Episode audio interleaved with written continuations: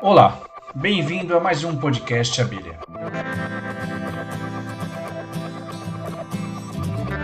Meu nome é Guilherme Castelar e esse podcast é uma produção da Associação Brasileira de Estudo das Abelhas.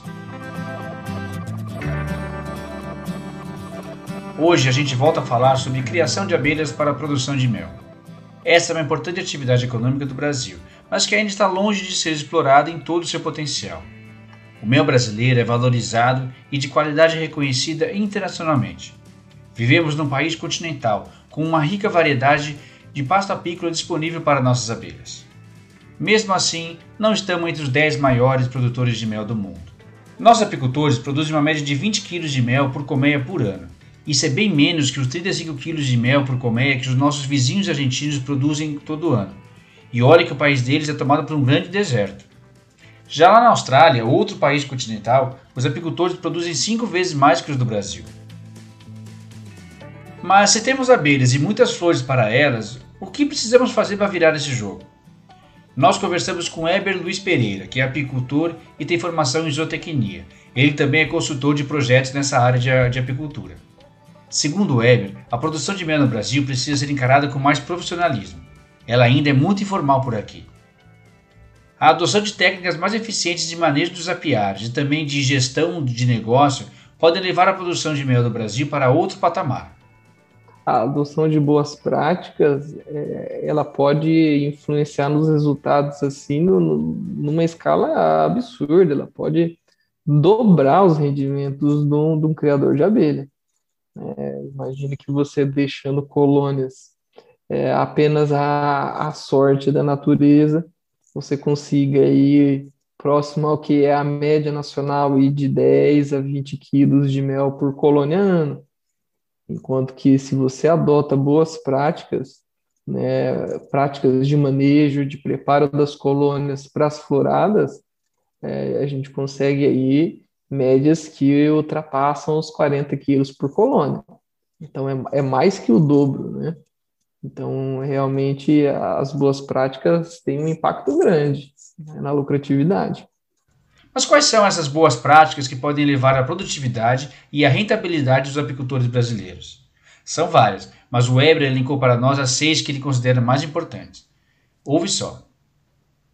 Bom, entre as boas práticas apícolas, é, vários vários é, assuntos a gente elenca como importante de impacto sobre a produção.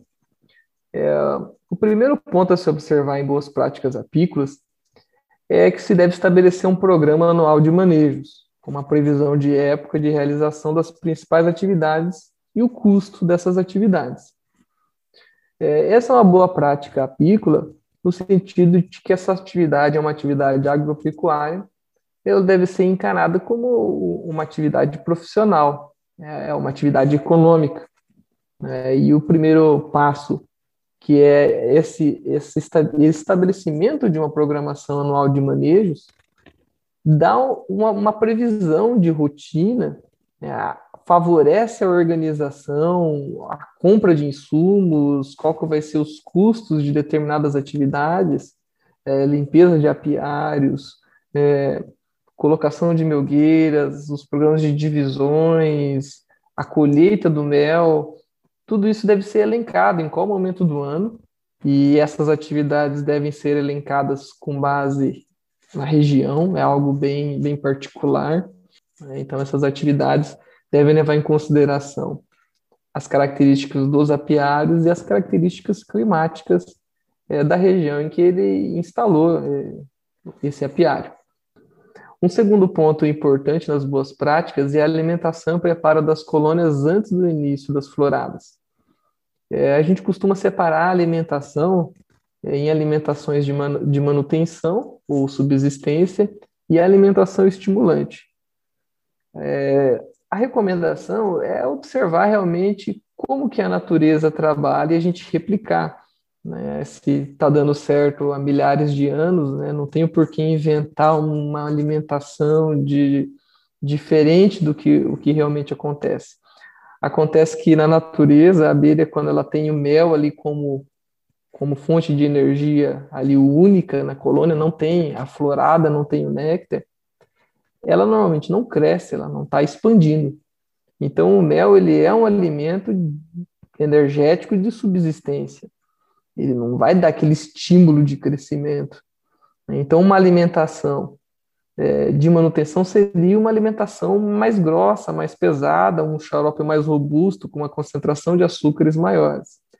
A alimentação de preparo das colônias para o início da florada tem que ser uma alimentação mais fluida, né? Imagine que as abelhas são insetos sugadoras. Né? Nossos ouvintes podem pensar, o que, que é mais fácil? Você puxar de canudinho um copo com mel ou um copo de xarope aí diluído com água ou de mel diluído com água, né? É muito mais fácil, estimula muito mais as abelhas. Então esse preparo antes da florada seria para estimular esse crescimento da colônia. Então é uma alimentação mais leve, e com maior frequência. É, você, quando oferece um xarope mais ralo, você está oferecendo é, uma menor quantidade de energia por quantidade de alimento.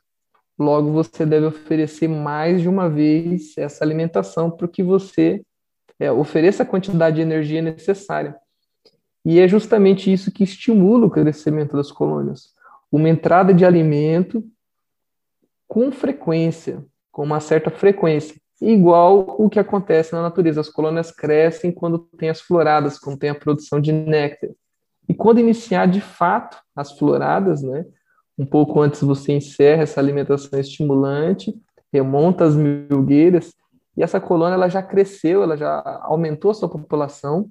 Então, essa alimentação estimulante é recomendada cerca de 45 a 60 dias antes para dar tempo da abelha reconhecer esse estímulo, ser incentivada a postura da rainha, é, essa postura se tornar abelhas adultas, essas primeiras levas é, de força, de trabalho, já estarem já também em idade apta a campo, né? Seria 20 dias de desenvolvimento, de ovo até a abelha adulta, e cerca de 20 dias da abelha adulta estar bem apta a trabalhar a campo, ser uma abelha campeira.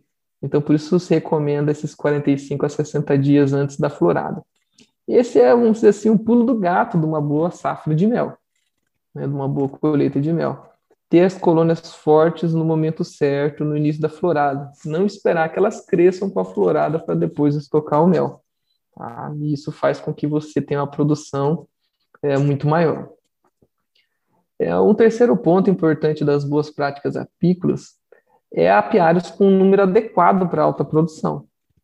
Mesmo que seja poucas colônias, é, elas devem ser colônias fortes. Durante um auge de florada, a quantidade que essa, a natureza, aquele ambiente suporta no auge de uma florada é de muitas colônias. Apiários fixos tem que se levar em consideração o período de entre safra, o período que não tem tanta florada que sustentaria uma menor quantidade de caixas. Então, no mesmo ambiente, no mesmo apiário, na entre safra, é, sustentaria ali 10 colônias com pouca alimentação, enquanto que na florada sustentaria e até é, daria produção para mais de 100 colônias. O que o apicultor deve pensar nesse número de colônias adequado é uma que dê o melhor custo-benefício é, o, deslocamento dita quantidade de colônias é, e de deslocamentos que se, que se deve fazer um apiário. Né? Pensa que mais importante, às vezes, que ter uma, uma enorme produção de mel é ser economicamente viável né, essa, essa operação apícola. Aí uma colônia forte, ela produz mais que quatro colônias fracas. Um outro ponto muito importante é a troca de rainhas, né, se possível, a cada ano, por rainhas selecionadas. Tem muitas técnicas para se encontrar a, a abelha rainha, é, mas o interessante, costumo recomendar, pelo menos ali na minha região, cada região pode ter características diferentes, esse uso das rainhas selecionadas nas divisões. Quando o apicultor ele faz a divisão, ele quando tem experiência, ele sabe exatamente aonde ficou a rainha antiga e aonde ficou sem rainha. Onde ficou sem rainha, ali ele já pode introduzir uma rainha selecionada. E após essa divisão, a população ficou menor e aquela colônia que está com a rainha antiga é mais fácil é, de se encontrar essa rainha. E fazer a substituição. Então, pode parecer um, algo muito difícil, muito complicado, né? mas o apicultor precisa encontrar ali uma forma que ele seja confortável e eficiente de, de trabalhar com essa troca de rainha. Outro ponto importante é uma formalização. Faz parte, o criador de abelha ele está formalizado perante a sociedade como um profissional sério. Ele precisa assumir né, que ele é um criador de abelhas e que isso envolve responsabilidade. Então, ele ter um cadastro como produtor rural, ele buscar isso aí, eu compreendo as dificuldades. Eu demorei mais de quatro anos para conseguir um contrato de arrendamento e ter o meu cadastro de, de produtor rural, é, mas não é impossível e, e precisa se buscar isso para realmente emitir nota para perante a sociedade a nossa atividade de criação de abelhas ser visto como uma, uma atividade séria, ser vista como uma atividade que, que gira a economia. Né? Não tem como né, os gestores, os governos pensarem em políticas públicas benéficas, auxiliar é, esse setor, se ele, ele não existe formalmente. Né? E um cadastro importante, uma formalização importante é no órgão de defesa agropecuária, que tem a finalidade de defender é, a produção agropecuária, de orientar sobre doenças que podem prejudicar a produção, garantir que não só ali você fazendo as coisas corretas, mas ele, de, de certa maneira, lhe protege fiscalizando os demais. Se alguém cuida e tem as abelhas saudáveis, não vai ter problemas sanitários e, e de doenças. E um, outro ponto importante de boas práticas apícolas é o registro de despesas e receitas. Às vezes, muitos apicultores e muitos CR ficam preocupados com a média de produção de mel, com, com quantos quilos, quantos quilos, quantos quilos. E, na verdade, é um empreendimento, é uma atividade econômica em que precisa se fazer as contas. Tudo que pode ser medido pode ser melhorado. Se o, o criador de abelha não anota, não faz o registro, ele não sabe se aquilo está sendo viável, se ele precisa mudar o apiário para mais próximo, se ele precisa aumentar a quantidade de colônias em determinado apiário, se o preço do mel que ele está vendendo está interessante, se ele pode vender toda a produção é, no atacado, se ele tem que buscar uma estratégia de venda no varejo. Isso vai fazer com que a atividade dele seja rentável. Já é uma atividade agradável, né? Lidar com as abelhas é uma atividade é, fascinante, mas a gente precisa ter um, um retorno financeiro disso. E só vai ter ideia desse retorno quando manter registros de campo, de despesas de deslocamento, de quantas horas investiu na apicultura, é, ter um, uma dedicação padrão. As abelhas, assim como elas reconhecem que na natureza existe um padrão, uma frequência para as coisas acontecerem, para o néctar ser secretado, é, o apicultor ele precisa também manter um padrão é, de trabalho e de acompanhamento com, com suas abelhas. E seguindo esses passos, essas boas práticas apícolas, é, o apicultor ele vai conseguir mais que dobrar a sua produção e mais do que isso, aumentar sua rentabilidade. Esse que deve ser o, o pensamento, né? o apicultor deve despertar é, para essa atividade, que é uma das atividades mais lucrativas do agronegócio. Então, obrigado e, e parabenizo aí a todos aí pelo, pelos excelentes podcasts aí da Associação AB. Bom, então é isso. Ficam aí as dicas do Weber.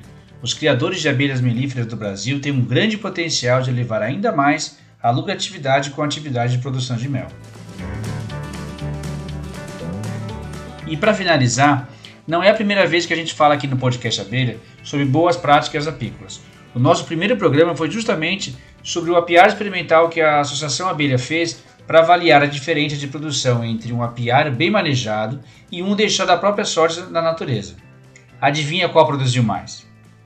Dá uma olhada aí no perfil da abelha no seu tocador de podcast favorito e ouve esse episódio.